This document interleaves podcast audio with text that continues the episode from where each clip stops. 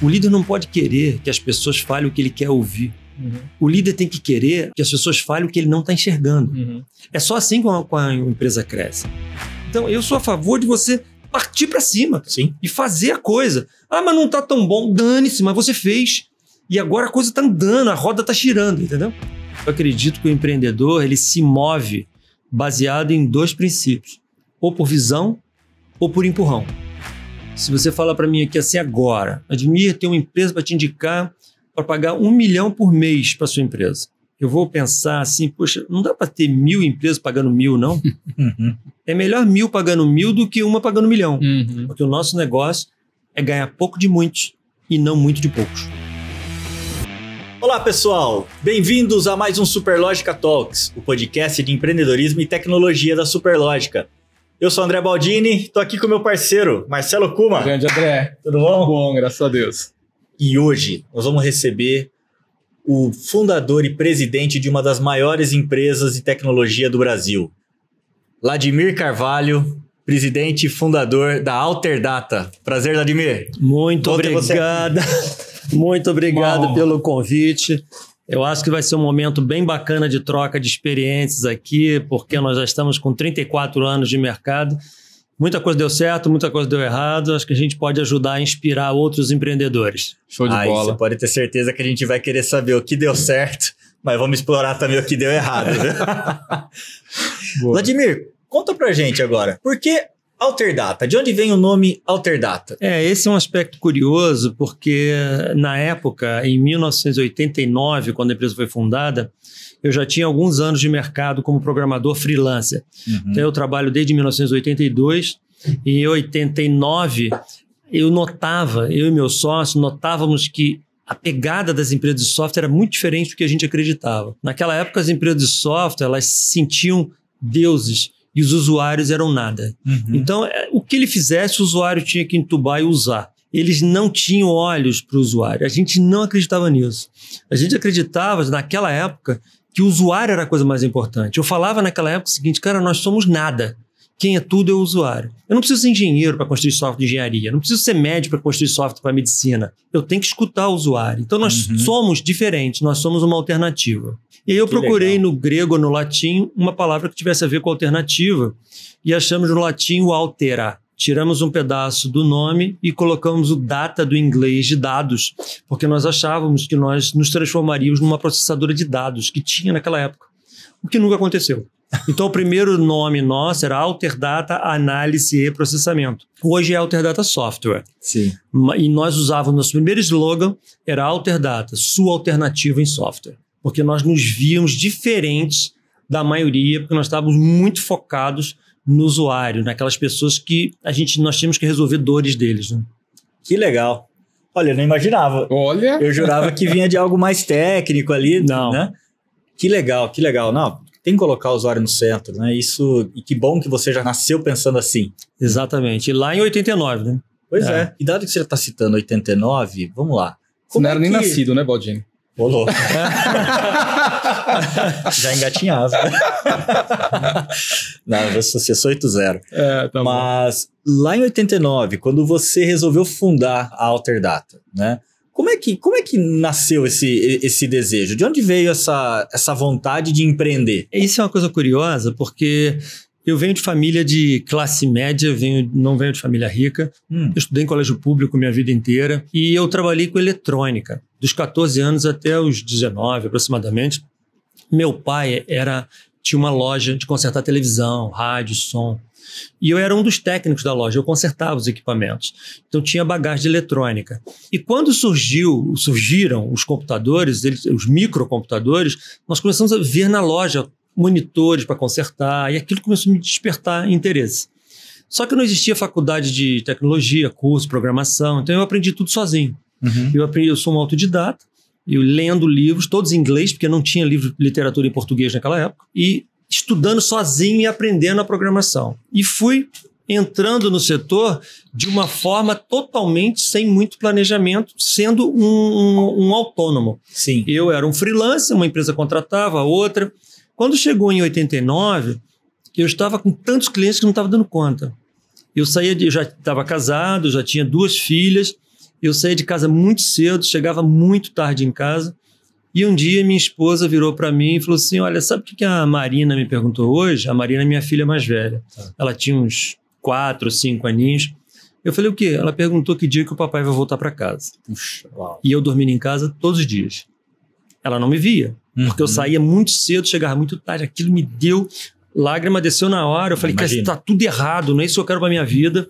Eu tenho que ter uma outra estrutura. E aí surgiu a necessidade, a ideia, a, a inspiração de ter um negócio, porque eu já tinha uma, uma veia de ser uma pessoa que já tinha visto de família o que, que era ter um negócio. Meu pai tinha uma lojinha pequenininha, tinha três funcionários, uhum. mas era uma prestadora de serviço. Ele tinha clientes felizes, tinha clientes infelizes, ele tinha problema de custos, ele tinha vendas, ele tinha os problemas de uma empresa que eu via. E eu já fazia, com 16 anos, as estatísticas da loja no caderno. Quantas televisões ele consertou, que tipo de defeito dava, quem foi o técnico que fez, se deu garantia ou não deu garantia. Eu já fazia isso com 16 anos. Eu já tinha uma visão do que, que era você entender um negócio. Né? Sim. E isso me ajudou muito. E a, meu sócio, nós já fazíamos algumas coisas juntos. Meu sócio é cinco anos mais jovem que eu. Então, em 89, eu tinha 25 anos, ele tinha 20. Uhum. E montamos a empresa no momento muito difícil do Brasil, porque era aquele momento do Collor, que ele é. pegou o dinheiro de todo mundo, das contas bancárias de todo mundo, foi exatamente naquele ano. Então foi uma fase bem complexa, mas ela veio de uma motivação de família. Sim. De um desconforto de família. Porque eu acredito que o empreendedor ele se move baseado em dois princípios: ou por visão ou por empurrão. Uhum. Então, às vezes, você te enxerga algo e transforma teu negócio naquela coisa.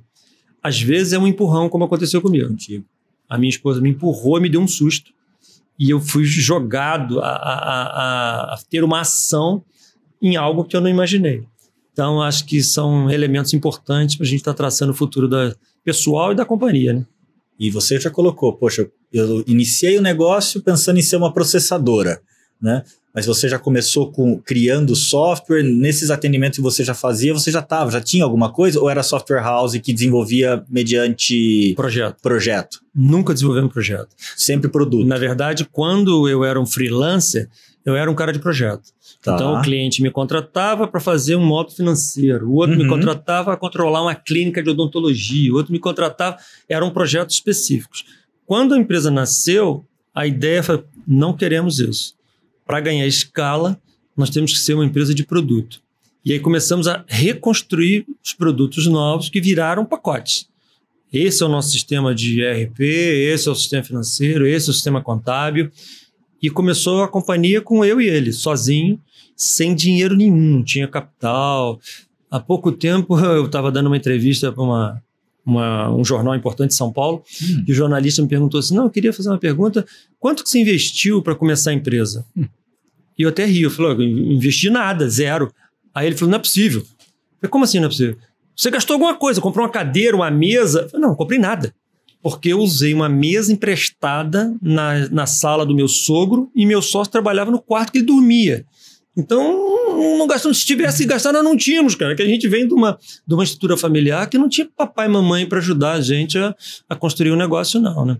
Então, é uhum. é tudo com. Sempre foi com muito planejamento, com muito pé no chão para não para ter que dar resultado rápido, porque não tinha gordura, como às vezes acontece hoje, muitas fintechs abrem, ficam três anos dando prejuízo, quatro anos dando prejuízo. É. Naquela época não tinha isso. Você tinha que dar resultado no primeiro mês. Hoje é sexy, né? Cê... Dar prejuízo. É. Aliás, as empresas que mais recebem é aquelas que não, né? Só tem perspectiva. Pois é. é. Pois é. Você comentou sobre a fase do Collor lá, tudo, né? Uh, que também foi uma fase de abertura de mercado, Isso. né?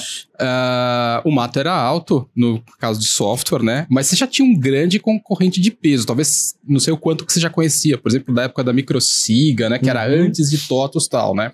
Uh, como é que você arranjou o espaço, né? Quer dizer, eh, eram só pequenas empresas? Em que momento que você foi para as maiores e, e, daí, enfim, deu todo o desenvolvimento da, da Alterdata? É, no, no começo, nós nós já tínhamos uma visão que as empresas que estavam no mercado não era um grande problema. Porque o tamanho do mercado era tão gigantesco, a quantidade de empresas comprando computadores era tão alta, que o meu concorrente maior não era uma empresa de software, Meu concorrente maior era o Lotus 123, que o Excel não existia ainda. Uhum. Era a planilha, era o caderno. Esse era o nosso concorrente. Então, não era um problema. O que nós tínhamos que ter, e que eu acho muito importante para os empreendedores que estão nos ouvindo, é foco. O que, que você quer ser? Isso a gente tinha definido desde o começo. Qual é o objetivo da companhia? Você tem que ter coragem de falar não para alguma coisa que fuja daquele teu foco. Então eu me lembro, desde o comecinho, a gente com empresa pequena, precisando de dinheiro, com dificuldade de caixa, chegava um cliente e falava, olha, eu queria que você fizesse um sistema para gente para controlar, sei lá, fazenda com gado. Eu olhava aquilo e falei, não, não temos software para isso. Não, mas eu quero que você faça. Vou te pagar. Era, às vezes era o faturamento da empresa no mês. E a gente falava, não. E a gente, duro você falar não quando precisando de dinheiro. Uhum. Mas era em pró do foco, do alvo que você queria, na direção que você queria, que era o mercado pulverizado. Uhum. Então, uma das estratégias, desde o começo, isso vale até hoje, eu falava muito isso quando a empresa era pequenininha. Falava, nós não podemos depender de nada. E às vezes o time nosso, na, como assim nada?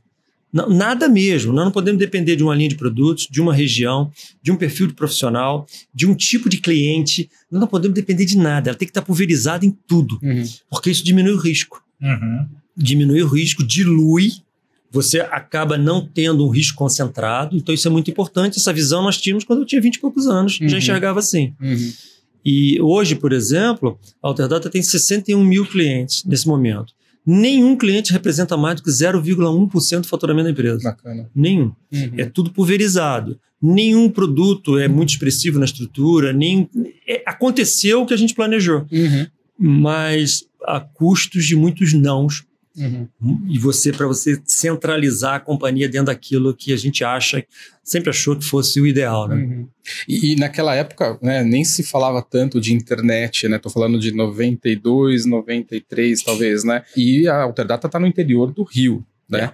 Como é que foi isso em termos de se estabelecer ali na região e, e aí principalmente expandir para outras regiões? Então, uma coisa bacana para os nossos ouvintes também é o seguinte: a Alterdata tem 34 anos, ela se reinventou quatro vezes. Quatro. Quatro vezes é jogar tudo fora e fazer de novo. Quatro é quando você define uma estratégia e joga tudo e constrói. Primeira foi nessa pergunta sua. Tá. Porque nós éramos uma empresa no comecinho que a gente tinha alguns clientes em volta da região ali que nós morávamos.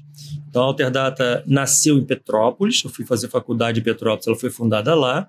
Dois anos depois, ela migrou para Teresópolis, que é a minha cidade de origem uhum. e do uhum. meu sócio. Uhum. Então, nós estamos numa cidade serrana pequenininha. Os nossos clientes eram em volta de três cidades. Teresópolis no centro, Petrópolis de um lado e Nova Friburgo do outro lado. Ali uhum. era o nosso mundo. Só que chegou o um momento, nessa época, que a margem de lucro começou a cair muito. Os clientes não queriam pagar mais por cada projeto. E eu comecei a olhar os indicadores e falei: olha, nós estamos perdendo margem porque o mercado está mudando. Nós temos que ter mais escala. Para ter mais escala, nós temos que sair da região que nós estamos. Então, nós temos que começar a abrir unidades em outros lugares. Não existia cultura no Brasil sobre isso.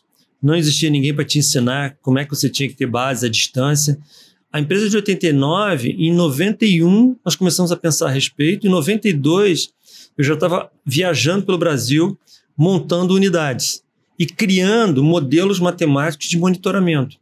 Como é que eu vou controlar uma equipe lá em Salvador, lá em Recife? Porque eu não tinha internet, uhum. não tinha reunião online, não tinha nada disso. Então, é muito, muito multiplicado ao cubo aqui você controlar uma distância do que hoje. Hoje é mais fácil mas naquela época não era. Então nós tínhamos que ter muitas métricas para estar acompanhando o que acontecia. A empresa se tornou uma especialista em monitoramento à distância. Hum. E isso projetou o crescimento da empresa.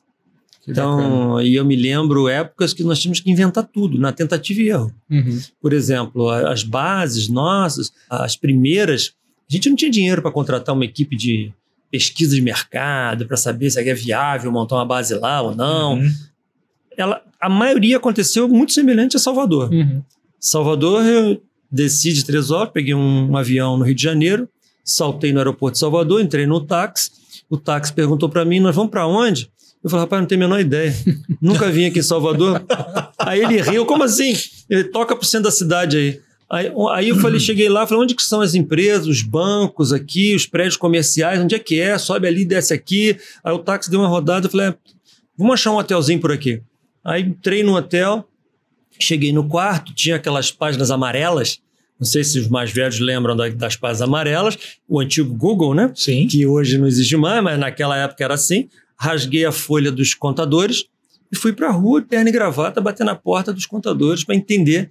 E eu fazia estatísticas que empresa estava atuando lá, quanto que ele pagava, quanto custava um aluguel, quantas pessoas ganhavam. Eu começava a fazer um monte de coisa, chegava à noite no hotel, eu planilhava no Lotus 1, 2, 3 para fazer um, um, relatório de análise de viabilidade. Para mostrar para quem? Para mim mesmo. Uhum. Era só para eu entender uhum. se era viável aqui. Eu tinha que primeiro fazer Recife, fazia Salvador, como é... e as, as unidades começaram a nascer. Uhum. Tudo por acreditar que nós tínhamos que ter pulverização. Hoje nós temos 120 unidades no Brasil todo, Puxa. com um departamento de canais muito estruturado que controla os, as métricas de todas elas, mas tudo nasceu assim, uhum. aos pouquinhos e com muita força pessoal, né? Que bacana. Você comentou do foco, tudo e esse crescimento também descentralizando, né, tal. Uh, como é que você criou o critério para desenvolver novas linhas de produto? Esse foco, ele acontece sempre, no nosso caso, aconteceu sempre centralizado no contador. Então, os primeiros produtos que nós fizemos foram para escritório de contabilidade. Então, o primeiro software, eu escrevi o código da contabilidade, meu sócio escreveu do departamento pessoal. E a empresa foi crescendo em volta do contador. Começamos a fazer sistemas que complementavam esses produtos que os contadores precisavam, software para emissão de nota dele, uhum. controle de protocolo, é, ativo mobilizado, uma série de coisas.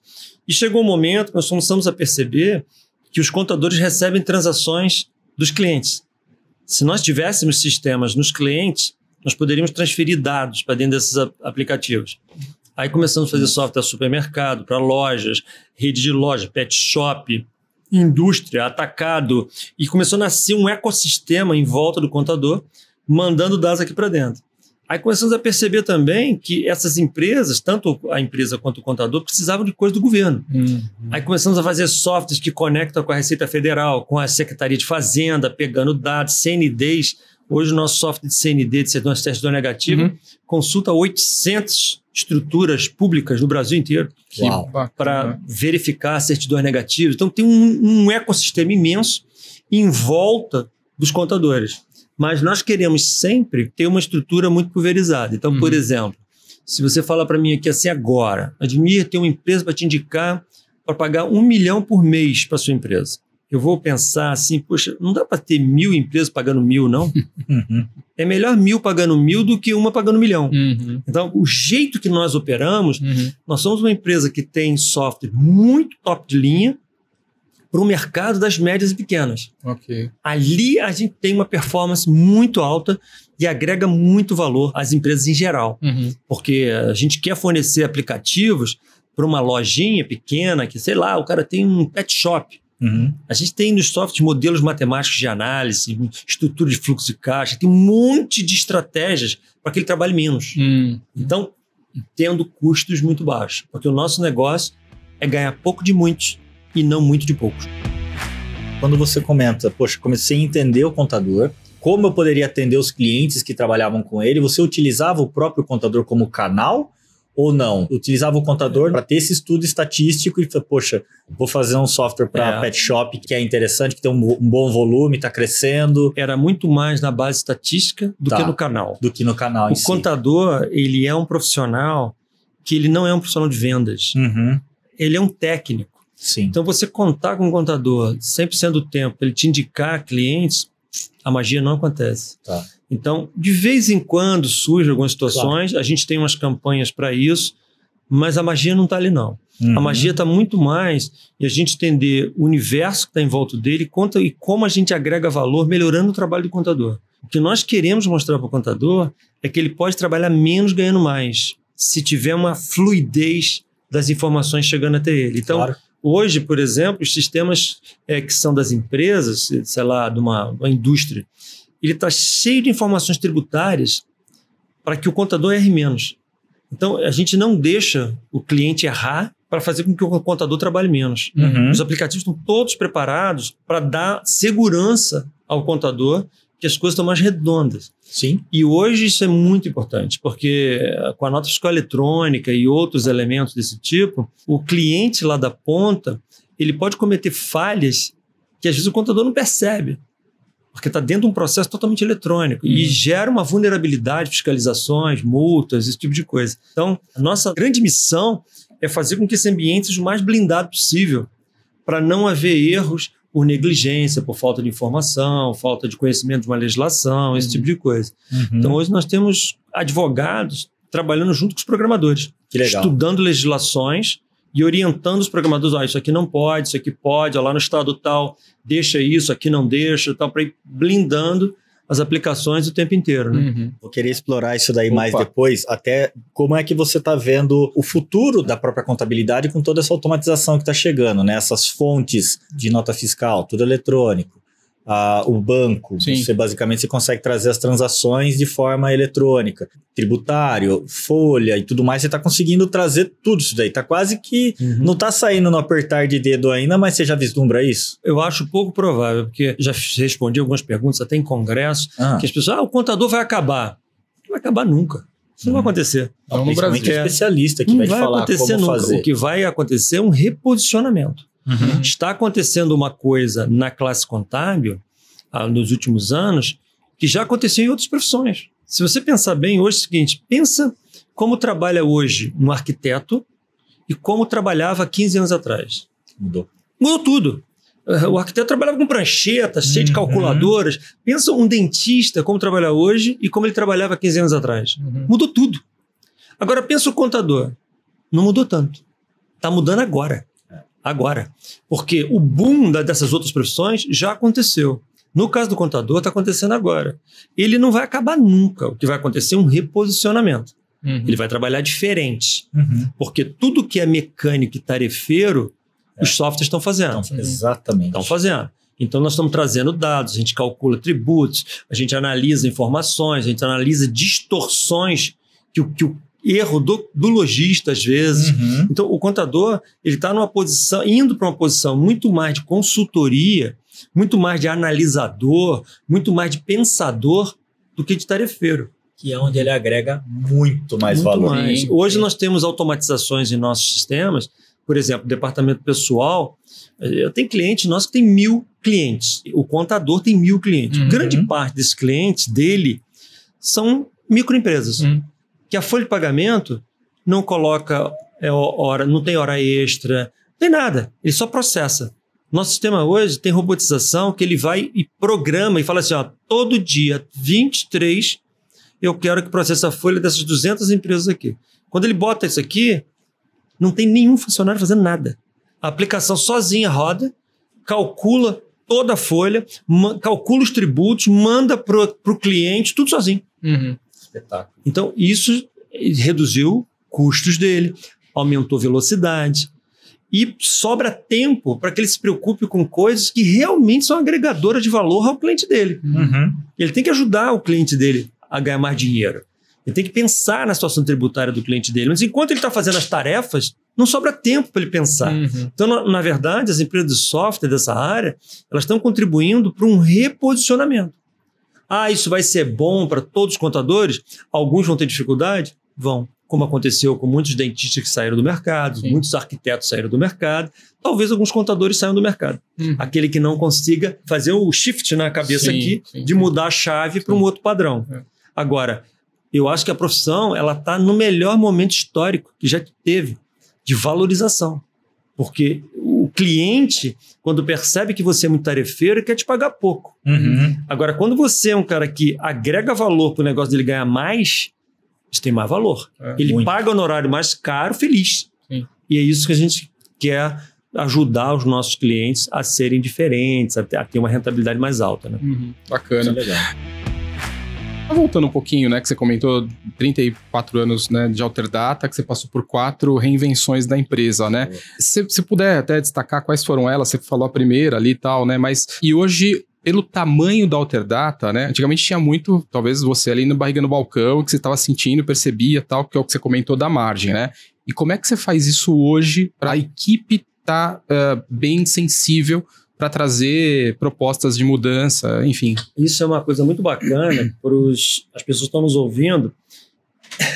Há uns anos atrás eu estava fazendo uma palestra sobre indicadores de performance. Então eu estava falando esse mindset que eu vou te explicar aqui. E depois uma pessoa falou para mim assim: Não, Saladimir, eu só estou falando isso aí porque você tem uma empresa grande.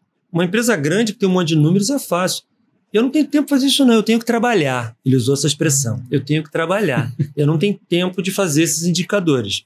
E a minha colocação para ele foi o seguinte: deixa eu te fazer uma pergunta. O que, que nasceu primeiro, o ovo ou a galinha? E ele, não, não entendi. Não, o ovo ou a galinha?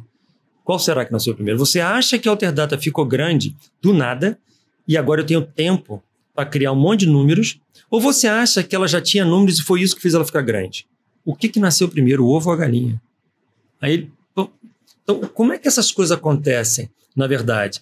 Eu me lembro quando a empresa era pequenininha e ela começou a ter mais pessoas, e era isso que você falou, eu estava envolvido na contratação, na venda, no desenvolvimento. Uhum. Só que quando você começa a crescer, você começa a ter outras pessoas dentro dessa estrutura. E você começa a perder o controle da organização. A maneira de você não perder o controle é você ter métricas para controlar essas pessoas. Que métricas são essas? Hoje eu tenho no meu computador mais de 400 indicadores que estão medindo a empresa inteira. Quando a empresa era pequenininha, eu tinha 5. Depois de um dia tinha 10, depois de um dia tinha 20. E você foi criando os mecanismos para me dar conforto de eu poder estar hoje aqui em Campinas e a empresa está lá trabalhando. Está uhum. Tá lá. Eu estava aqui no aeroporto olhando aqui um indicador que eu queria saber. Eu estou dando, eu estou acompanhando e monitorando. Então é muito importante que a gente entenda que ninguém cresce se não tiver monitoramento sistemático. Monitoramento sistemático é aquela coisa que você olha pontualmente de acordo com o grau de risco do negócio. Por exemplo, vamos imaginar que nós estamos, eu estou na Alterdata criando um departamento novo e eu vou te contratar para ser o líder daquele departamento. Eu não sei se você sabe fazer aquilo ainda. Uhum. O que, que eu faço? Monitoramento sistemático de curto prazo. Isso é uma coisa de alto risco? É. Então eu vou te monitorar todo dia. Eu vou olhar aquele indicador todo dia e talvez eu te ligue e fale assim: vem cá, por que, que esse número baixou? Por que esse número subiu? Todo dia. Ah, não, esse negócio não é de alto risco. Beleza, então eu posso te monitorar uma vez por semana. Se é de alto risco, eu estou monitorando todo dia, e a cada dia que passa eu sinto mais confiança que você está acertando, eu alongo o monitoramento. Uhum, uhum. Eu Bacana. passo a te olhar um pouco mais longo, um pouco mais longo. Chega uma hora que eu tenho que te monitorar uma vez por ano. Eu não preciso olhar todo dia. Uhum. Mas os indicadores estão sinalizando que alguma coisa flutuou, eu entendo. Um exemplo clássico e real disso. Quando a empresa tinha 40 funcionários, mais ou menos, eu comecei a me incomodar com os funcionários novos que uhum. estavam entrando na empresa. Porque antigamente, eu estava sentado na mesa junto com eles. Então eu escutava ele dando atendimento ao cliente. Falei, não, não, não, não, não fala isso. Faz assim. Não, não, isso, não escreve esse código, vai dar, vai dar problema no sistema, vai ficar lento. Tá, eu estava orientando. Quando a empresa começou a ficar maior, eu, eu fiquei com medo de perder esse controle. falei, poxa, eu tenho que ter alguma coisa que eles entendam os valores da companhia, o DNA da empresa, como é que ela pensa. Com 40 pessoas, nós implantamos uma, uma pesquisa de satisfação. Isso em 1990 e pouco. Em 1990 e pouco, os funcionários respondiam uma pesquisa que tem parte múltipla escolha e parte dissertativa. Uhum. Hoje a empresa tem quase 2.500 pessoas. Até hoje eu leio todas. Bacana. Eu leio uma por uma. Porque eu, e eu respondo uns 30% delas, eu estou interagindo com eles. Uhum. Oh, não, isso que você está pensando não está legal, por causa disso, disso, disso. Isso vai me dando sensibilidade, ajuda a resolver coisas. Por exemplo, nós temos um. Primeiro prédio que nós fizemos, lá, na, lá em Teresópolis, ele tem vidro na frente, é todo de vidro duas faces de vidro e a parte de trás é alvenaria, tijolo, parede normal. Quando nós construímos, e meu sócio ficamos, poxa, essa parede está muito fechada, tinha que abrir uma janela, mas a prefeitura não permitia, nós estamos colados no vizinho, uhum. mas permitia abrir uma janelinha fininha, pequenininha. Vamos abrir essa janelinha porque vai entrar um sol, uma luz, as pessoas podem ver um passarinho voando, o céu. E fizemos. O prédio foi inaugurado, começamos a usar. Eu chegava na empresa, olhava aquela janelinha, e eu falava, putz, como é que eu sou legal, cara? Olha como é que eu me preocupo com as pessoas. Eu tinha um orgulho daquela janelinha. Um dia na pesquisa, uns dois anos depois, veio uma, uma pessoa na pesquisa e falou assim: começou escrevendo assim: Eu não sei quem foi o retardado que fez essa janela, porque isso é uma maldição. Entra uma, um sol que brilha o monitor, eu não consigo enxergar nada, eu vou ter que pedir um guarda-sol aqui para trabalhar, vou ter que pedir protetor solar. É um, um, uma chatice essa janela, porque entra uma luz. Eu olhei aquilo e falei, o que, que é isso, cara? Falando mal da minha janela, cara. Mas o bom líder tem dois ouvidos e uma boca. Ele escuta mais e fala menos. Eu separei aquela pesquisa e continuei lendo outras. Daqui a pouco vem uma outra pessoa. Olha, essa janela é ligeiramente inconveniente, porque tem um horário do dia que incomoda, tal, tal, tal, tal, tal. Falei, duas pessoas, cara? Mandei um e-mail para a empresa inteira. Nós tínhamos na época uns, sei lá, uns cento e poucos funcionários. Mandei um e-mail para todo mundo e falou o seguinte: olha, tem um conjunto de pessoas, dois é um conjunto. Uhum. Tem um conjunto de pessoas reclamando dessa janela que incomoda em certo horário. Eu gostaria de um retorno, quem realmente se sente incomodado, que eu tenho que fazer alguma coisa. Vieram 65 e-mails amaldiçoando a janela. Puxa vida. O que, que eu quero dizer com isso? É muito importante que o líder se posicione abertamente ouvindo o líder não pode querer que as pessoas falem o que ele quer ouvir. Uhum. O líder tem que querer que as pessoas falem o que ele não está enxergando. Uhum. É só assim que a, a empresa cresce. Para isso, a gente tem que ser humilde. E às vezes, quando você está dentro de uma organização, a sociedade, os outros que estão à sua volta, tentam não te deixar humilde. Uhum. Se eu for escutar tudo que as pessoas falam de mim, eu seria o cara mais metido do mundo. Ah, você é isso, você é aquilo. Isso é uma visão externa que eles veem de mim. Mas eu não posso acreditar que eu sou aquilo que eles falam. Eu tenho que ter humildade para escutar coisas desse tipo. Nós temos do, três prédios lá na, na, na. Esse que eu te contei essa história é o primeiro. O último prédio nosso é um prédio lindíssimo, alto nível. As pessoas falam que parece que o prédio saiu da Paulista, em São Paulo, e foi colocado lá em Teresópolis. É lindíssimo. Há uns anos atrás veio na pesquisa assim: eu não sei quem construiu esse prédio, mas deve ter sido homem, porque não sabe que as mulheres ficam menstruadas. Botou assim na pesquisa. Porque não tem duchinha higiênica no banheiro feminino. Aí eu parei, pensei, perguntei para uns meninas que são gerentes, falei, gente, não tem duchinha no banheiro das meninas? E elas, não, não tem. Liguei para o arquiteto que tinha feito o prédio há cinco anos atrás. Ô, Max, tem a planta original aí, nós esquecemos de botar ou não botou, não, não tinha no projeto? Ele falou, não lembro. Eu falei, procura aí. Ele foi procurar, Admir, não tem no projeto. Nós não botamos. Eu falei, caramba, Chamei a construtora e falei: pode quebrar todos os banheiros, oito andares. Uhum. Pode quebrar todos os banheiros e colocar. Mas aqui vai dar um problema que esse azulejo vai achar. Problema de vocês, se vira. Em 15 dias, os banheiros estavam com a duchinha higiênica. Então, essas são coisas que, se você não escuta a sua uhum. equipe, você não vai enxergar nunca. Você não vai perceber os uhum, detalhes. Uhum. Quanto mais sobe na estrutura, mais mecanismos você tem que ter para entender o que está acontecendo na base da pirâmide. Uhum. Se você vai crescendo e as pessoas falam muito que você é lindo e maravilhoso, você não consegue enxergar mais seus defeitos, uhum. seus problemas.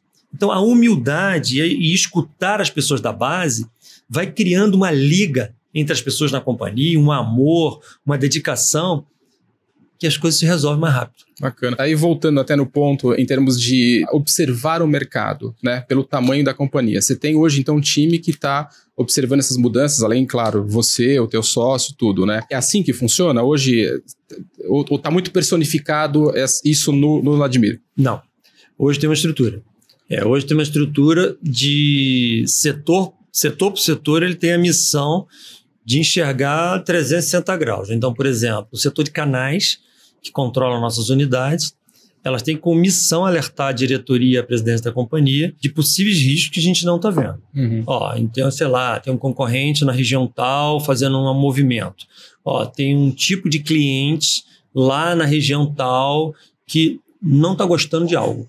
Então, quando ela começa a sinalizar os movimentos no país, a gente começa a montar estratégias diferentes para cada região. Uhum. Então, por exemplo, nosso marketing não é nacional. Ele, ele analisa por região. As divulgações que nós fazemos no Sul, no Rio Grande do Sul, são diferentes que a gente faz em Pernambuco, ah, por exemplo. Legal. Porque a linguagem que o, o, o, gaúcho quer entender as coisas é diferente do pernambucano. Uhum. Então, isso é regional e esse departamento ajuda a gente a enxergar o que acontece nessas regiões. O pessoal, por exemplo, de suporte já alerta outras coisas. Então, eles têm missões de trazer para a gente falar: olha, nós estamos perdendo qualidade aqui nesse local, uhum. por causa disso, disso.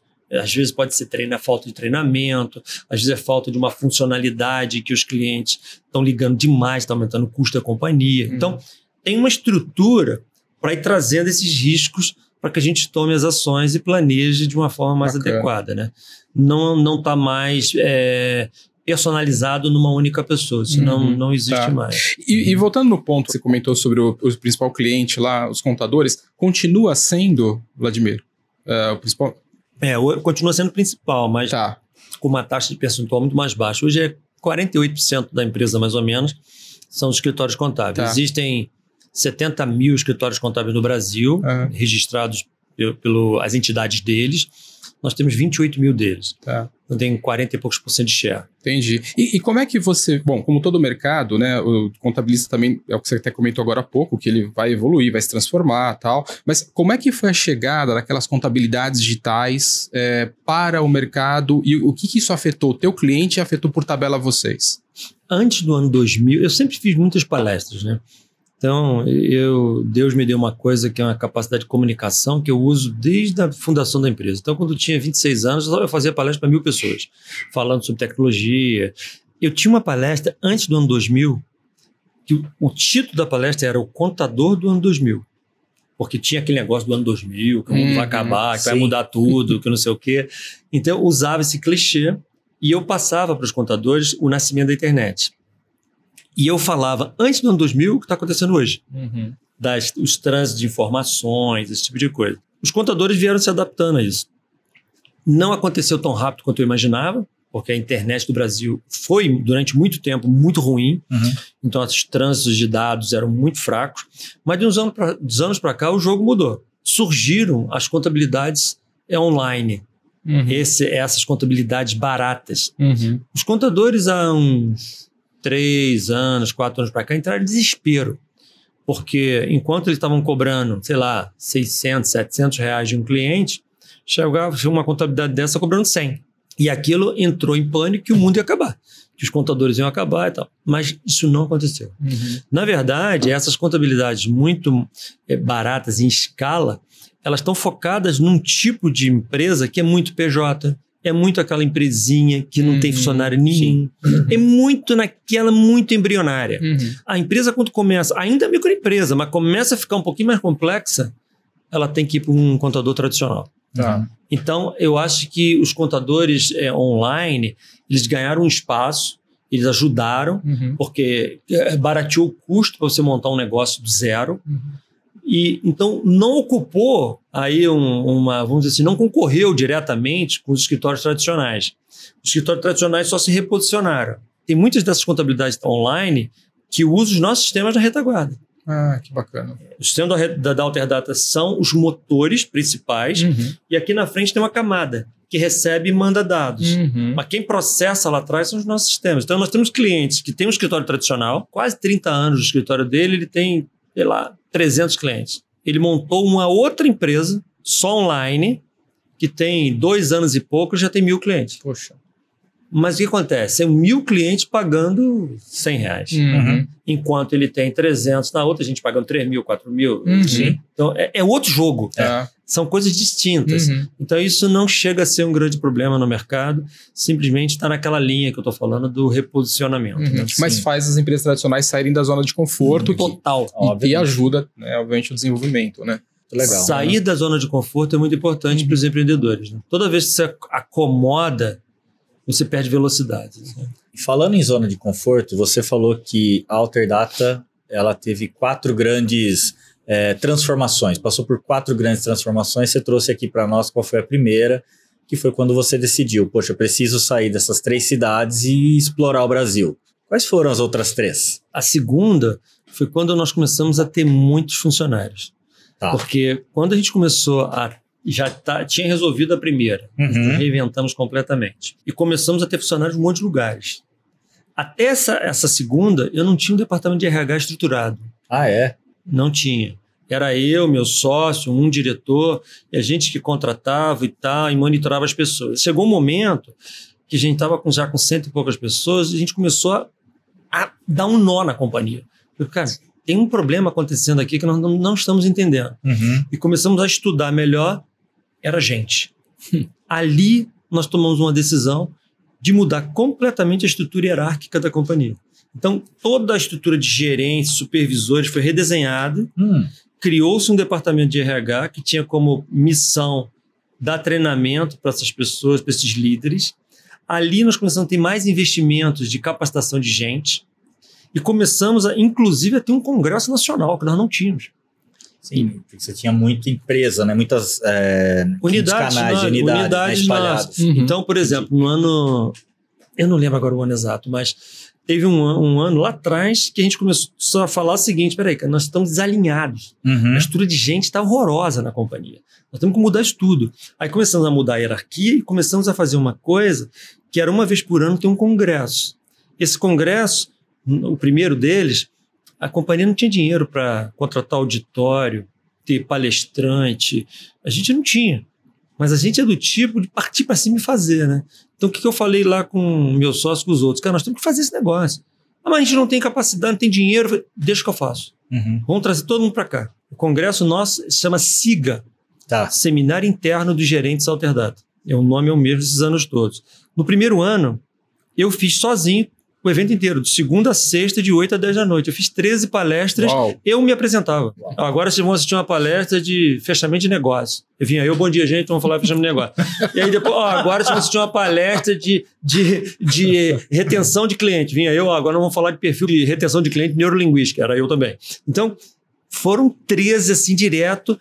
O outro ano eu já fiz menos, o outro ano eu fiz menos. Uhum. Né? Na última eu fiz uma só que agora já tem uma puta estrutura. Ah, mas eu acredito em modelos que se você começa a querer contratar um monte de gente numa fase que você não tem recursos, você começa a criar problemas na operação. Então, quando você é um empreendedor pequeno, você tem que ter capacidade de fazer as coisas. Ah, se você não sabe fazer aquilo, hoje é muito fácil você aprender as coisas. Faz mais ou menos no começo, para daqui a pouco você contratar alguém. O que não pode é você não fazer nada esperando o dia que você vai ter dinheiro para contratar alguém. Uhum. Que aí você perde um tempo Sim. muito grande. Uhum. Então, eu sou a favor de você partir para cima Sim. e fazer a coisa. Ah, mas não tá tão bom. Dane-se, mas você fez. E agora a coisa tá andando, a roda tá girando, entendeu?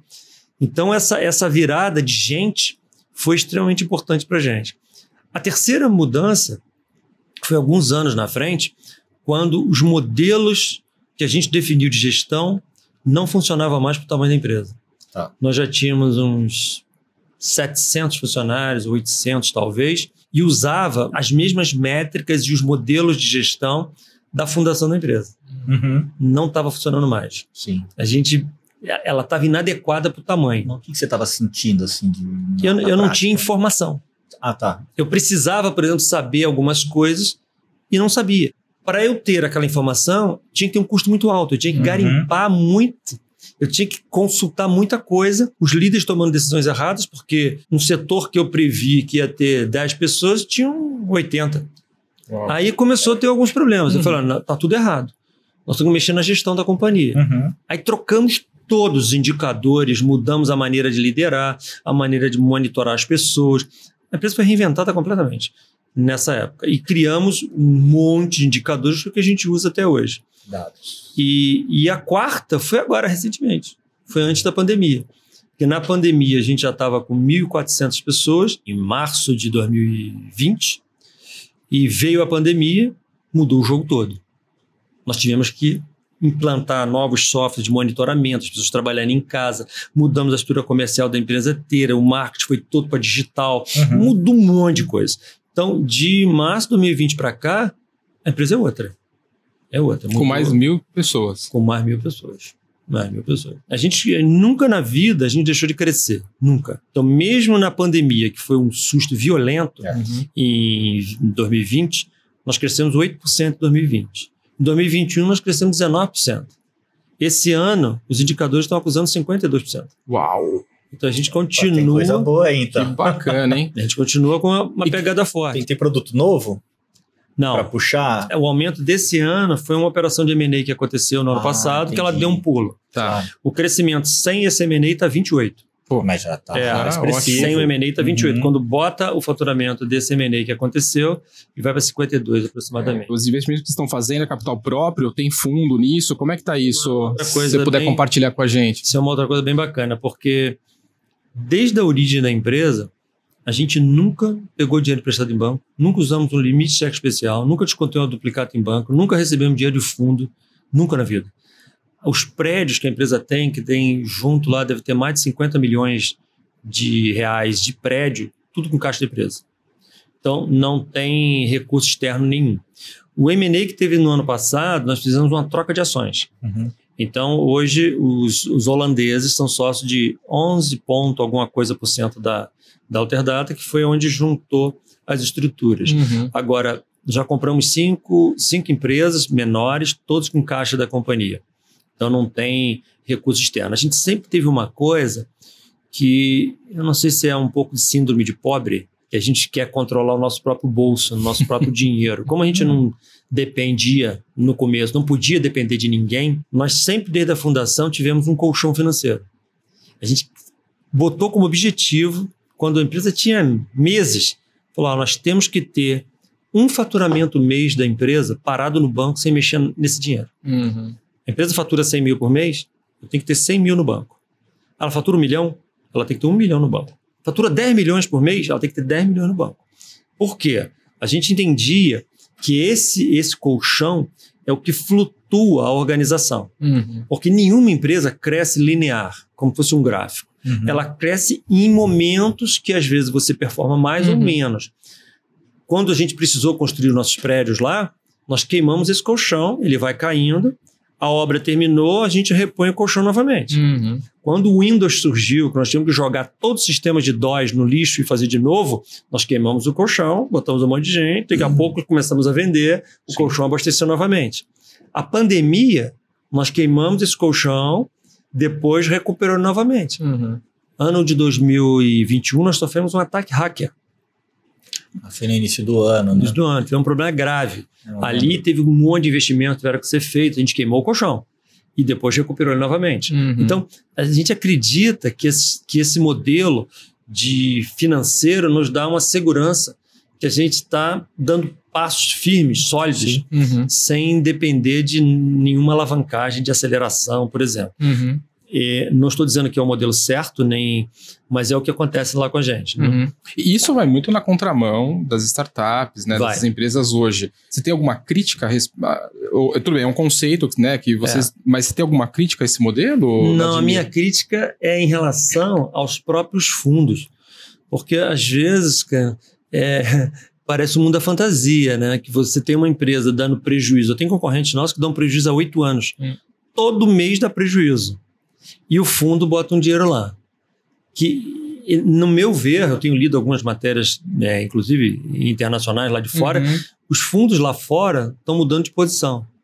Ninguém quer mais botar dinheiro, rasgar dinheiro, jogar no lixo numa coisa que não performa. Uhum. Então, a, a, uma hora jogo... chega, né? Exatamente. É. Porque o cara pode ser rico, milionário, bilionário, trilionário. Mas burro ele não é. Uhum. então ninguém quer pegar um real e jogar no lixo. Uhum. Então o que vem acontecendo hoje no mercado é que o mercado está em transformação. Então se você tem uma startup, quem está nos ouvindo aqui, tem uma startup, e você acha que vai botar o seu dinheiro no seu negócio, sem você mostrar que é possível dar resultado no curto prazo, isso não vai acontecer porque o jogo está mudando. Uhum. Então, a gente acredita que o jogo do mundo real, de performance, de fato, dar lucro, é o que sustenta o mundo. Claro. Tá? Imagina se todas as empresas do mundo estivessem dando prejuízo. O mundo quebrava. Sim. Mas durante um período houve um excesso de valorização no ganho de escala. Uhum. Então as empresas justificavam adquirir muitos clientes em troca de ter prejuízo. Mas, é, mas quanto tempo? É um ano, dois anos, cem anos fazendo isso? Ninguém quer sustentar uhum. um negócio que fica a vida inteira buscando algo que não alcança nunca. Sim. Uhum. Então, acho que o jogo está em transformação, entendeu? Okay. Nós somos uma empresa do mundo real. Uhum. Primeiro mês, a empresa já dava lucro. Legal. E é, um, é uma coisa que é, é que funciona com todo uhum. mundo que está sério no mercado, conquistando seus negócios, uhum. né? É muito interessante. Eu, eu concordo contigo. Eu acho que, o, obviamente, tem, tem todo o cenário socioeconômico também que influencia. Sim. Tem uma crise, uma guerra por vir, ou uhum. né, por aí. Então, obviamente, isso daí deixa todo mundo muito mais temeroso. Mas acabou é, a volúpia. E esse né? ano é um ano que tem a ver com isso que você está falando. Uhum. Nós hoje, lá na Alterdade, estamos preocupados com esse ano. Uhum. Nós estamos preocupados porque é um jogo que a gente nunca jogou. Uhum. Né? É um, então, todas as vezes que surge uma coisa e no mundo do empreendedor, as cartas nem sempre estão claras. Exato. Às vezes você está jogando um jogo que você, peraí, cara, eu nunca joguei isso. Eu tenho uhum. quase 40 anos de experiência, eu tenho uhum. 59 anos hoje, então tenho quase 40 anos de experiência na área de TI. Eu nunca vivi o que nós estamos vivendo agora esse ano, uhum. que é uma guerra, uma instabilidade, uma economia mudando, uma, uma eleição presidencial de polarizações. Então, tem, temos um problema de supervalorização da área, da área de desenvolvimento, dos Sim. programadores, derrubando o, a lucratividade das empresas. Uhum. Então, tem um monte de elementos que são jogos novos. Sim. Na verdade é que sim, isoladamente, né? Você já passou por vários deles, né?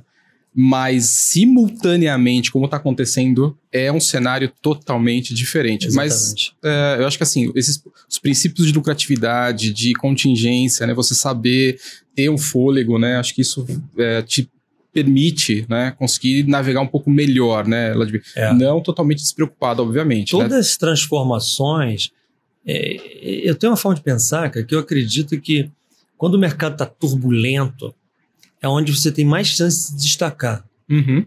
Então, por exemplo, quando alguém entra na minha sala e desesperado e fala assim, olha, tem um problema enorme acontecendo. Eu sempre falo para eles uma coisa que eles acham até engraçado. Eu faço cara de alface. cara de alface é o seguinte: a mãe morreu, o filho nasceu, a mulher fugiu com a amante. Você não tem expressão. Porque essa informação é muito pequena para você entender alguma coisa. Primeira pergunta que eu faço: peraí, calma. Está muito esperado. Uhum. Esse é um problema nosso ou é um problema do mercado? 90% é problema do mercado. O governo inventou o E-Social, por exemplo, lá no DP. Entraram na minha sala desesperado todo mundo. Eu falei, peraí, tá vai mudar tudo, o sistema tem que mudar inteiro. Eu falei, peraí, é um problema nosso ou é do mercado? Ah, é um problema do mercado. Todos os concorrentes vão ter que fazer. Então isso é uma boa notícia. Porque, vamos fazer rápido. Exatamente, nós vamos fazer rápido. É agora que nós vamos intensificar, nós vamos ser melhor que o nosso concorrente. Eu já tive reuniões de desenvolvedores na área do departamento pessoal, que discutindo alterações, e um dos programadores falou assim: rapaz, eu não aguento mais, eu quero mudar de setor. Eu não, não quero trabalhar em departamento pessoal mais, eu não aguento mais fazer um negócio, o governo muda, eu faço, o governo muda, toda hora a legislação troca. E não dá. Eu quero trocar, porque o ideal seria nós fazermos o sistema e só vender o produto. Aí eu virei para ele e falei assim: rapaz, sabe qual é a minha visão? Eu acho que muda pouco. Eu queria que o governo mudasse toda semana, cara. Porque se ele mudasse toda semana, a gente se destacaria mais, porque nós somos muito melhores que nossos concorrentes, nós somos uhum. muito mais uhum. rápidos. É. Então, quanto mais você tiver uma, um, um, movimento turbulento, mais você se destaca. Quando uhum. o mar está flat, está muito plano, Qualquer comandante medíocre leva o navio, cara. Uhum. Eu quero ver no, levar o navio na tempestade. Aí que você vê quem é o bom comandante. Então, Perfeito. se o mercado está com esses problemas que está hoje, é tenso, é arriscado, uhum. é um problema. Mas é para todo mundo. Se é para todo mundo, o grau de eficiência do seu negócio tem chances de você sair dessa situação melhor que os outros. Sim, uhum. perfeito. Esse mindset, eu acho que é muito importante os empreendedores que estão começando o negócio. Uhum. Que às vezes eles veem os, os problemas iniciais como intransponíveis. Uhum. Na verdade, ele está começando com um monte de gente começando também. Então, os problemas são semelhantes. Uhum. Se ele tiver mais capacidade, mais aceleração, de compreensão, de solucionar, de encontrar caminhos alternativos, ele se destaca. Interessante queria explorar uma coisa contigo aqui que você falou, poxa, é um momento onde a necessidade de mão de obra é necessária, né? Tá todo mundo precisando, mas você não encontra. E talvez isso tenha sido aflorado até pela própria pandemia, né? Porque a, a poxa, aconteceu aqui com a gente, sim, Superlógica sim. perdeu bastante gente pro exterior, brigando, né? Poxa, uhum. difícil brigar com dólar, com euro, não tem jeito. Gente boa, né? Conseguiu muito provavelmente arrumar uma, uma oferta melhor. E a gente sabe, você está em Teresópolis, né? Grande parte do teu time técnico está em Teresópolis, não é uma cidade tão grande como aqui Campinas, Sim. né? E, e, até São Paulo e tudo mais.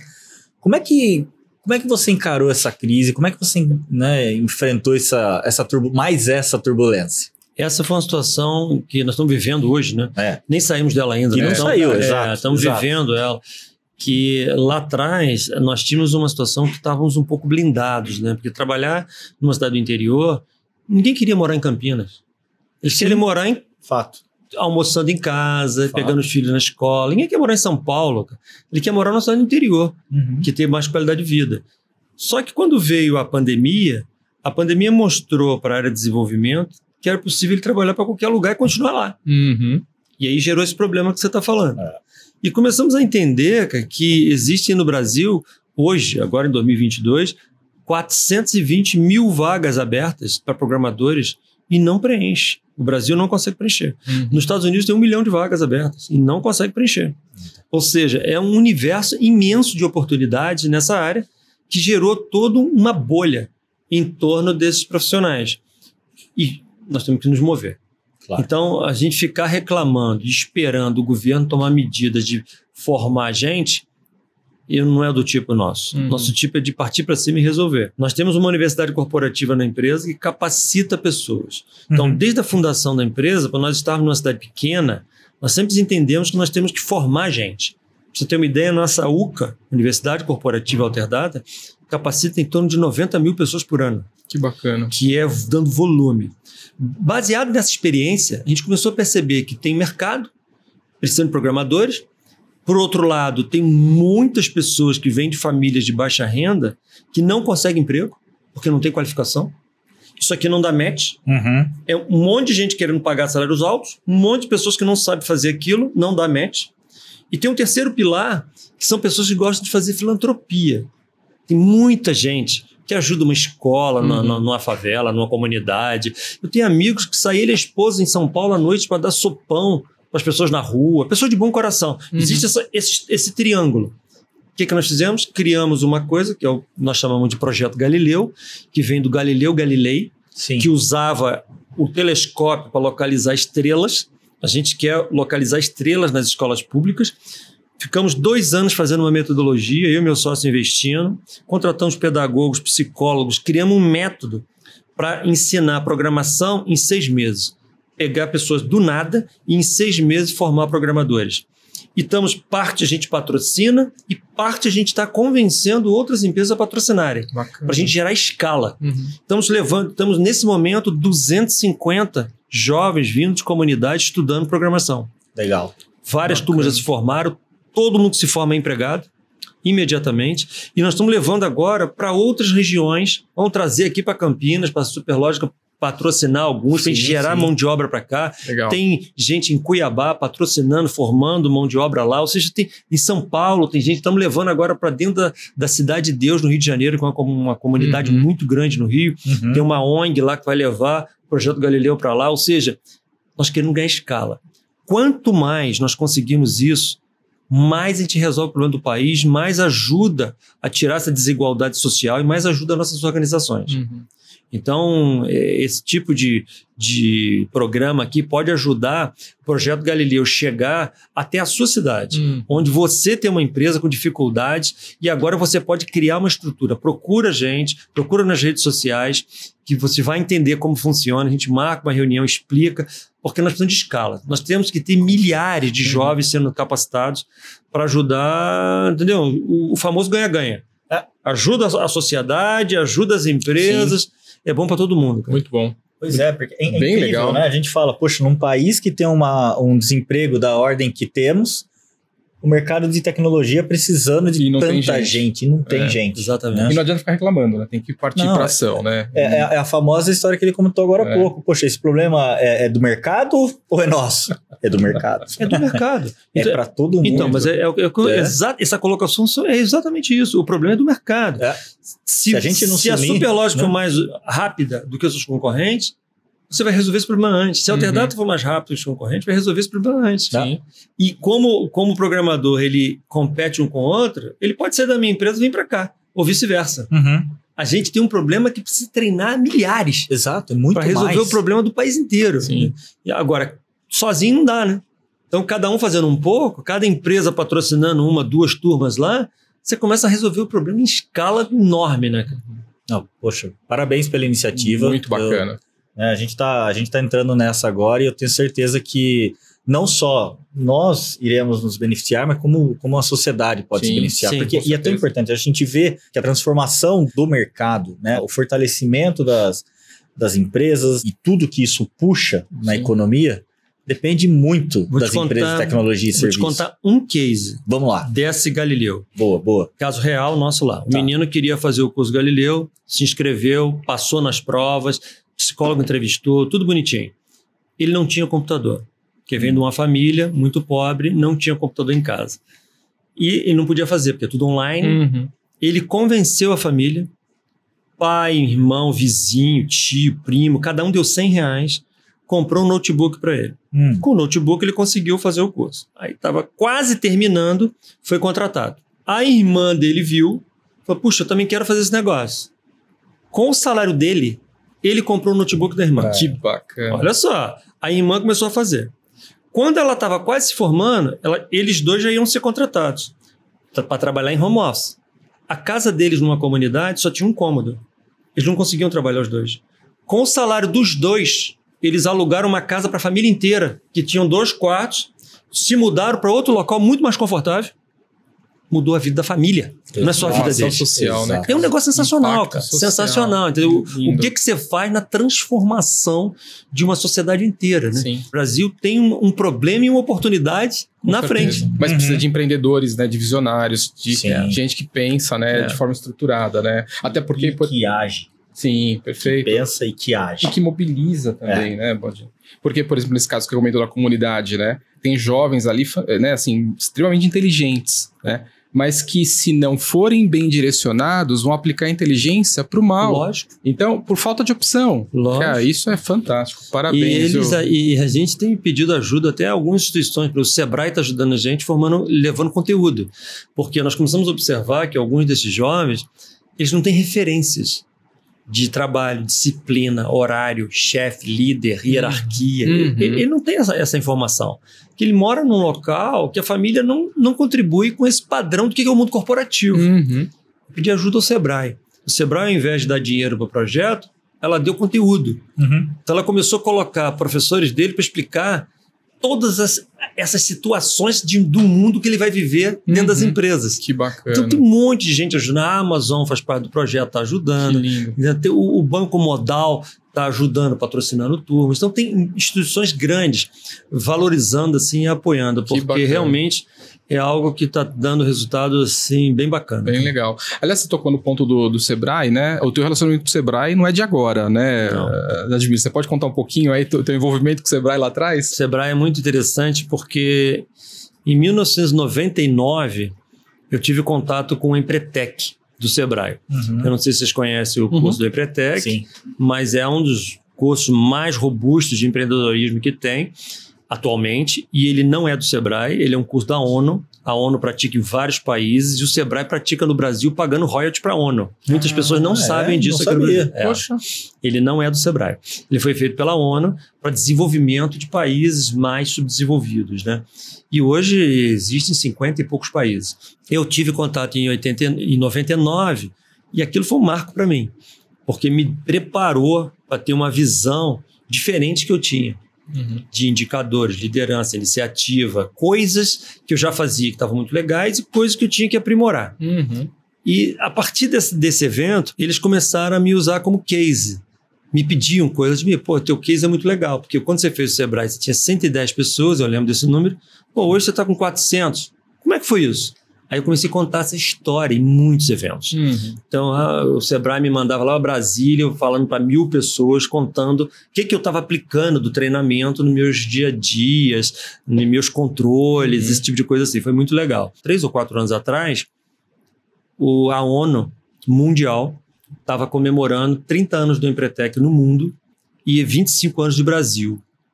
E eles iam fazer um evento que era em comemoração no país que foi o primeiro país a ser implantado o Empretec, que foi a Argentina. Olha.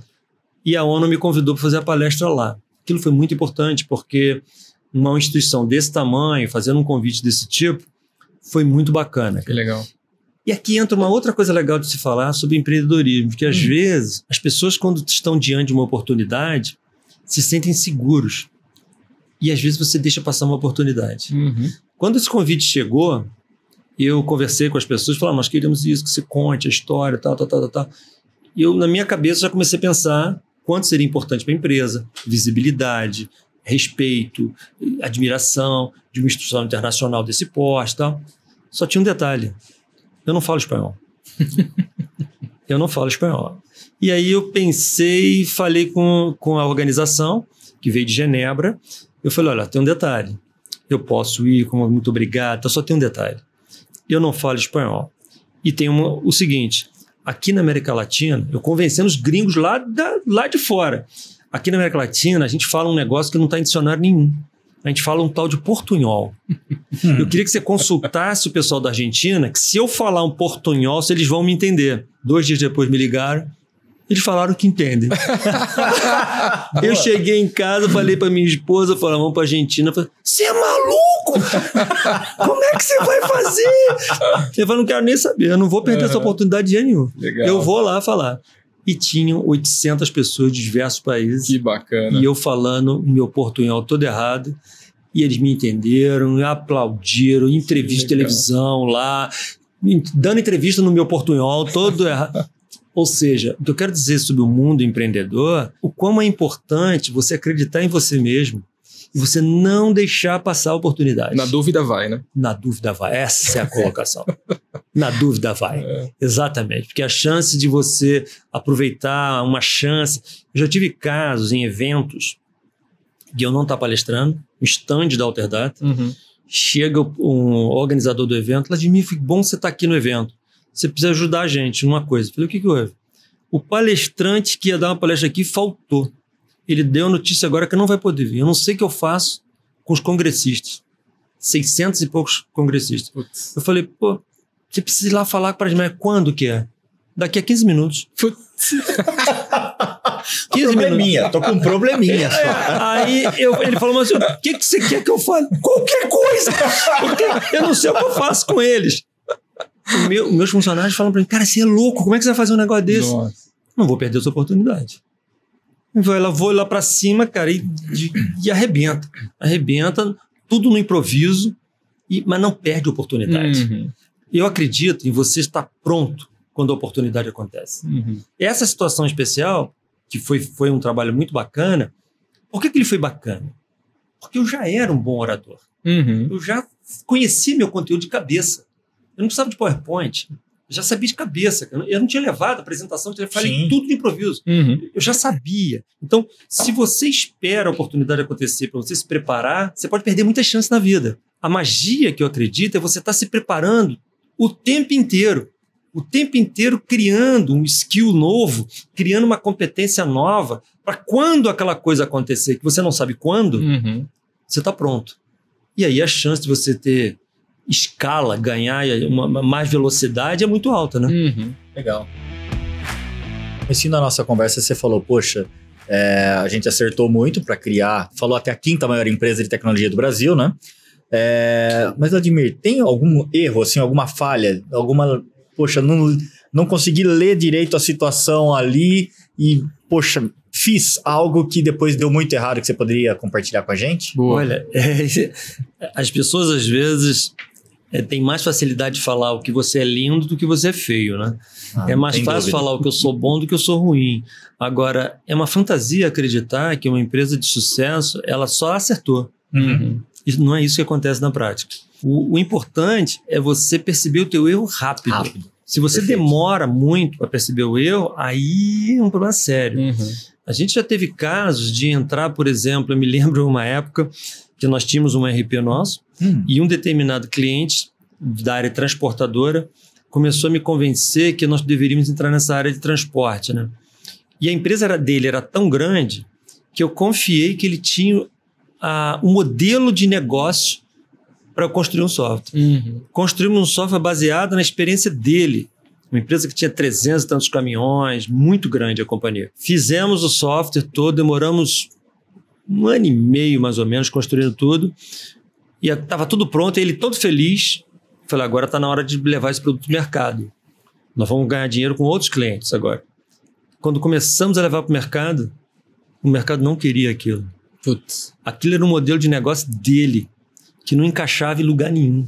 Uau. Nós tomamos um prejuízo violento e ficamos tentando uns seis meses e a decisão foi para não, não vamos seguir em frente. Uhum. Foi um prejuízo enorme, porque eu aprendi violentamente com isso que a gente não pode confiar em uma pessoa. Todas as vezes que agora nós vamos criar algum tipo de software, depois desse episódio, nós costumamos consultar um monte de gente. Sim. Fala, vamos fazer um protótipo, mas um monte dizendo se aquilo dá certo ou não dá certo, se a visão está correta ou não. Mas naquela época, e lá eu devia ter uns 30 anos de idade, não tinha maturidade suficiente e cometemos falhas. Uhum. Segunda falha, assim, que me incomoda muito e chega a doer no coração, era quando a gente, nós não tínhamos um departamento de RH estruturado e eu nomeava um gerente e eu destruí o cara. Uhum. Por exemplo. Um bom técnico, você fala. É, ah, ele era um excelente técnico, excelente. Os clientes adoravam e coloca ele como gerente e ele passa a ser um péssimo gerente. Uhum.